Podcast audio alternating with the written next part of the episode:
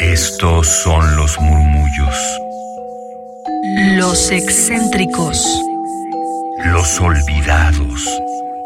Los prohibidos. Radio UNAM presenta Gabinete de Curiosidades. Una galería de los archivos más extraños que han habitado nuestra frecuencia. Etnografía sonora. Queridísimas almas gercianas, sean bienvenidas a este gabinete sonoro, gabinete de curiosidades. Yo soy Frida Rebontulet y hoy estaremos escuchando la parte final, la segunda de esta entrega que tenemos para ustedes de la Fonoteca Nacional llamada Radio de Miedo. Y es una conmemoración que genera la Fonoteca Nacional para conmemorar que el 31 de mayo de 2021 falleció el locutor y productor de radio Rubén García Castillo. Y con su muerte es que vemos cómo se cierra una época, un capítulo importante de cómo se contaba, cómo se hacían las narrativas a través de la radio de lo misterioso, de lo macabro, lo siniestro lo terrorífico en este género radiofónico que fascinó a muchísimas personas y que la fecha ha sido puente guía para las nuevas generaciones que lo hacen a su modo en redes sociodigitales. Así que ya escuchamos producciones muy importantes en la ocasión anterior aquí en Gabinete, como La mano pachona, Apague la luz y escuche, y es que ahora justamente conoceremos más producciones que dieron esta gran escuela a cómo se narra el terror en la radio. Si quieren escuchar la primera entrega que hicimos de este audio que vamos a presentar a continuación, que es una producción generada por la Fonoteca Nacional llamado Radio de Miedo, les invito a que nos sigan en Twitter, arroba gabinete C-bajo, y ahí tendrán todas las ligas disponibles para ir directamente a la fuente de la Fonoteca Nacional, así como a nuestro propio repositorio que es radiopodcast.unam.mx Gabinete de Curiosidades. Y ahí encontrarán toda la información también. Así que cerramos este capítulo de terror y de mucho miedo con la segunda parte y final de Radio de Miedo, una producción de la Fonoteca Nacional y que han compartido con nosotros aquí en Gabinete de Curiosidades para todos ustedes. El monje loco.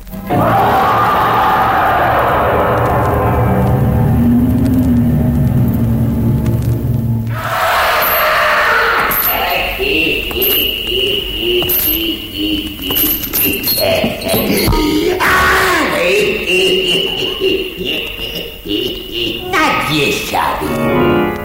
Nadie supo. La verdad en el horrible, en el espantoso caso de Sergio Nicolai.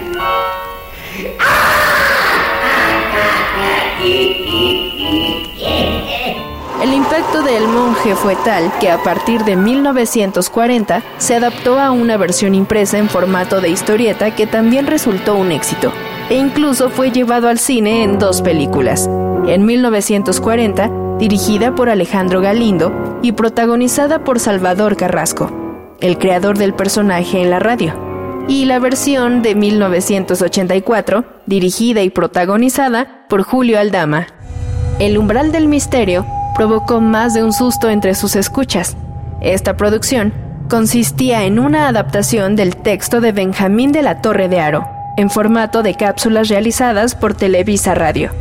Aquí se presentaban historias dramatizadas y musicalizadas cuidadosamente bajo la guía del actor de la época de oro del cine mexicano, Carlos López Moctezuma. En el umbral del misterio.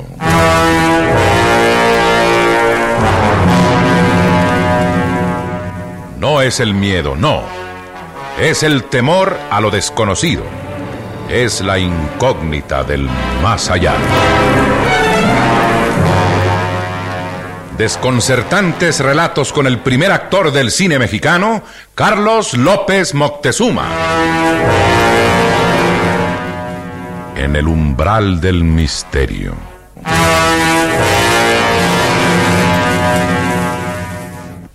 Y ahora con ustedes, Carlos López Moctezuma.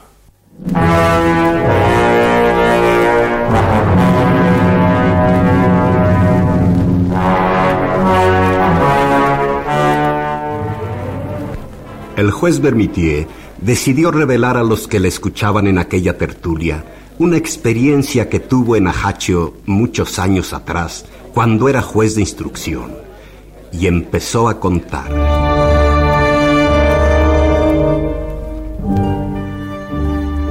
Me encontraba en Ajaccio, como les decía, cuando un inglés que se llamaba, o se hacía llamar John Rowell, fue a radicarse en aquel lugar. Se decía que era un gran personaje fugitivo de su patria por cuestiones políticas.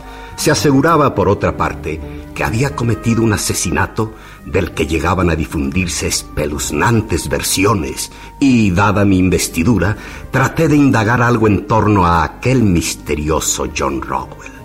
Un día conseguí que me invitara a su finca. Mientras bebíamos cerveza, me contó que había viajado por África, América y la India, y era aficionado a la caza, y me dio curiosas explicaciones sobre la cacería del tigre, el elefante y el rinoceronte, agregando que la cacería más peligrosa es la del hombre. Y dijo sonriente, también yo cazar muchas veces a la hombre. El Instituto Mexicano de la Radio transmitió del año 2000 al 2002 la serie Narraciones Nocturnas, también con un formato de adaptación de textos de terror y suspenso, que apoyados de un conjunto de efectos sonoros, llevan a la escucha a los escenarios que los autores originales describen, pero en una producción radiofónica. Narraciones Nocturnas.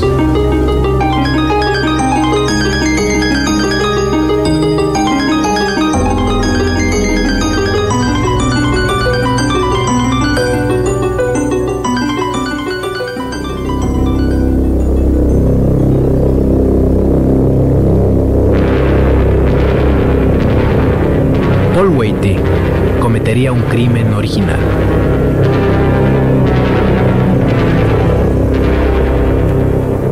Paul era un hombre de edad mediana, de gesto inescrutable y enigmático. Agradaba a las mujeres por su amabilidad y modales. Su próxima víctima sería el hermano de una de estas mujeres.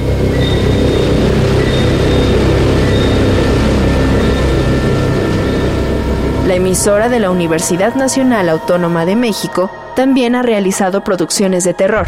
Un ejemplo es la serie En la Noche de los Tiempos, en la que se realizaba la adaptación de fragmentos de textos para convertirlos en breves episodios radiofónicos para dejar al público lleno de suspenso. Radio Universidad presenta Efficium Demones et Quenom Sunt. Los demonios hacen que lo que no es. Sictanem quasi sin concupiscenda hominibus exhibiant. Se presente, sin embargo, a los ojos de los hombres como si existiera.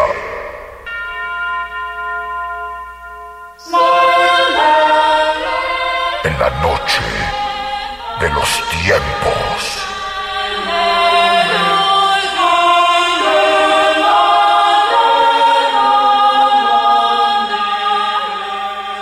También por las frecuencias de Radio UNAM se transmitió a principios de los años 90 una icónica serie de suspenso y terror realizada por el destacado director de cine, productor, actor y locutor de radio mexicano, Juan López Moctezuma.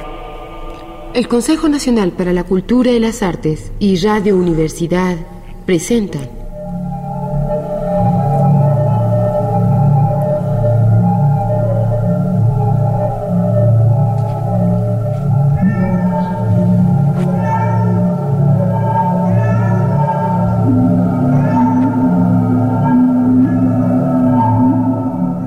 espero ni pido que alguien crea en el extraño, aunque simple relato que están escuchando. Loco estaría si lo esperara, cuando mis sentidos rechazan su propia evidencia. Pero no estoy loco, y sé muy bien que esto no es un sueño. Mañana voy a morir, y quisiera aliviar hoy mi alma.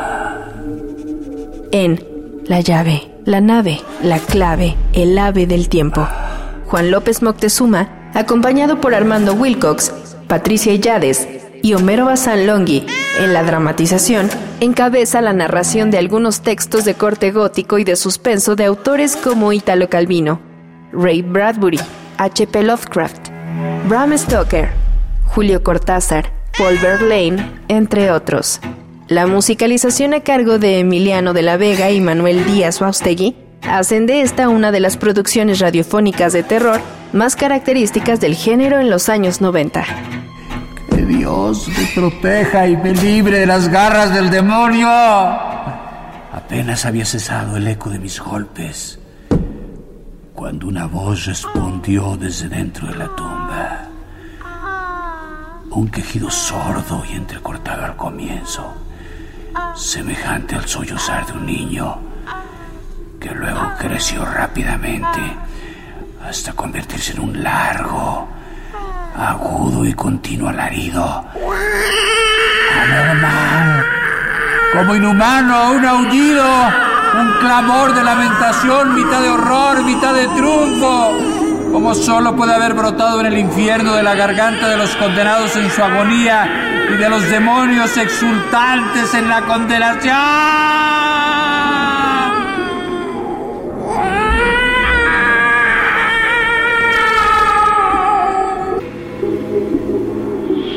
Hablar de lo que pensé en ese momento sería locura. Presa de vértigo fui tambaleándome hasta la pared opuesta. Por un instante el grupo de hombres en escalera quedó paralizado por el terror.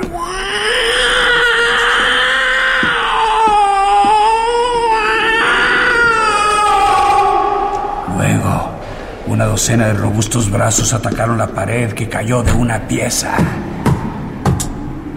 El cadáver, ya muy corrompido y manchado de sangre coagulada, apareció de pie ante los ojos de los espectadores. Sobre su cabeza, con la roja boca abierta y el único ojo como de fuego, estaba agazapada la horrible bestia cuya astucia me había inducido al asesinato y cuya voz delatora me entregaba al verdugo. Había emparedado al monstruo en la tumba.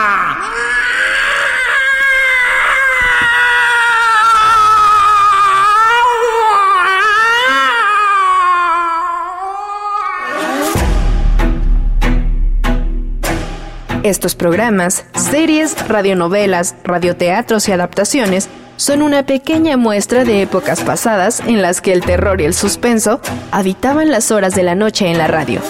Hoy en día, el terror es un género poco explotado en las estaciones de radio mexicana. Pero siempre hay un cuento o una anécdota en algún rincón del cuadrante que nos ponga los pelos de punta. Acabamos de escuchar esta segunda y última parte de la producción que generó la Fonoteca Nacional llamada Radio de Miedo, en el cual se hace un homenaje, una conmemoración a todos estos programas que nos han puesto los pelos de punta. Ya dimos un recuento de estos programas clásicos icónicos que dieron escuela, guía, luz a todo lo que ahora se genera a través de medios digitales en torno a contar historias de miedo y de terror y muchas leyendas más. Como por ejemplo La mano peluda, La mano pachona, Apague la luz y escuche, El monje loco, El umbral del misterio, Narraciones nocturnas, entre muchos otros. Ya escuchamos aquí un amplio contexto en torno a estas producciones y su importancia también que generaba en las audiencias. Así que les invitamos a que nos escriban en Twitter arroba gabinetec-bajo. ¿Ustedes qué programas recuerdan? O si ya no les tocaron estos, ¿qué programas nos recomiendan actualmente para escuchar en torno a lo misterioso, el miedo, lo siniestro y más? Todo en torno a la ficción y a la tradición oral, claro está. Yo soy Frida Rebontulet y les invito a que nos sigan en radio.unam.mx, en el podcast radiopodcast.unam.mx y en Twitter, arroba gabinetec-bajo para tener todos los detalles de lo que hoy escuchamos y las ligas directas a los sitios oficiales. Tengan excelentes pesadillas. Hasta la próxima. Radio UNAM presentó Gabinete de Curiosidades. Refugio de experimentación, memoria y diversidad sonora. Dispara tu curiosidad en la próxima emisión.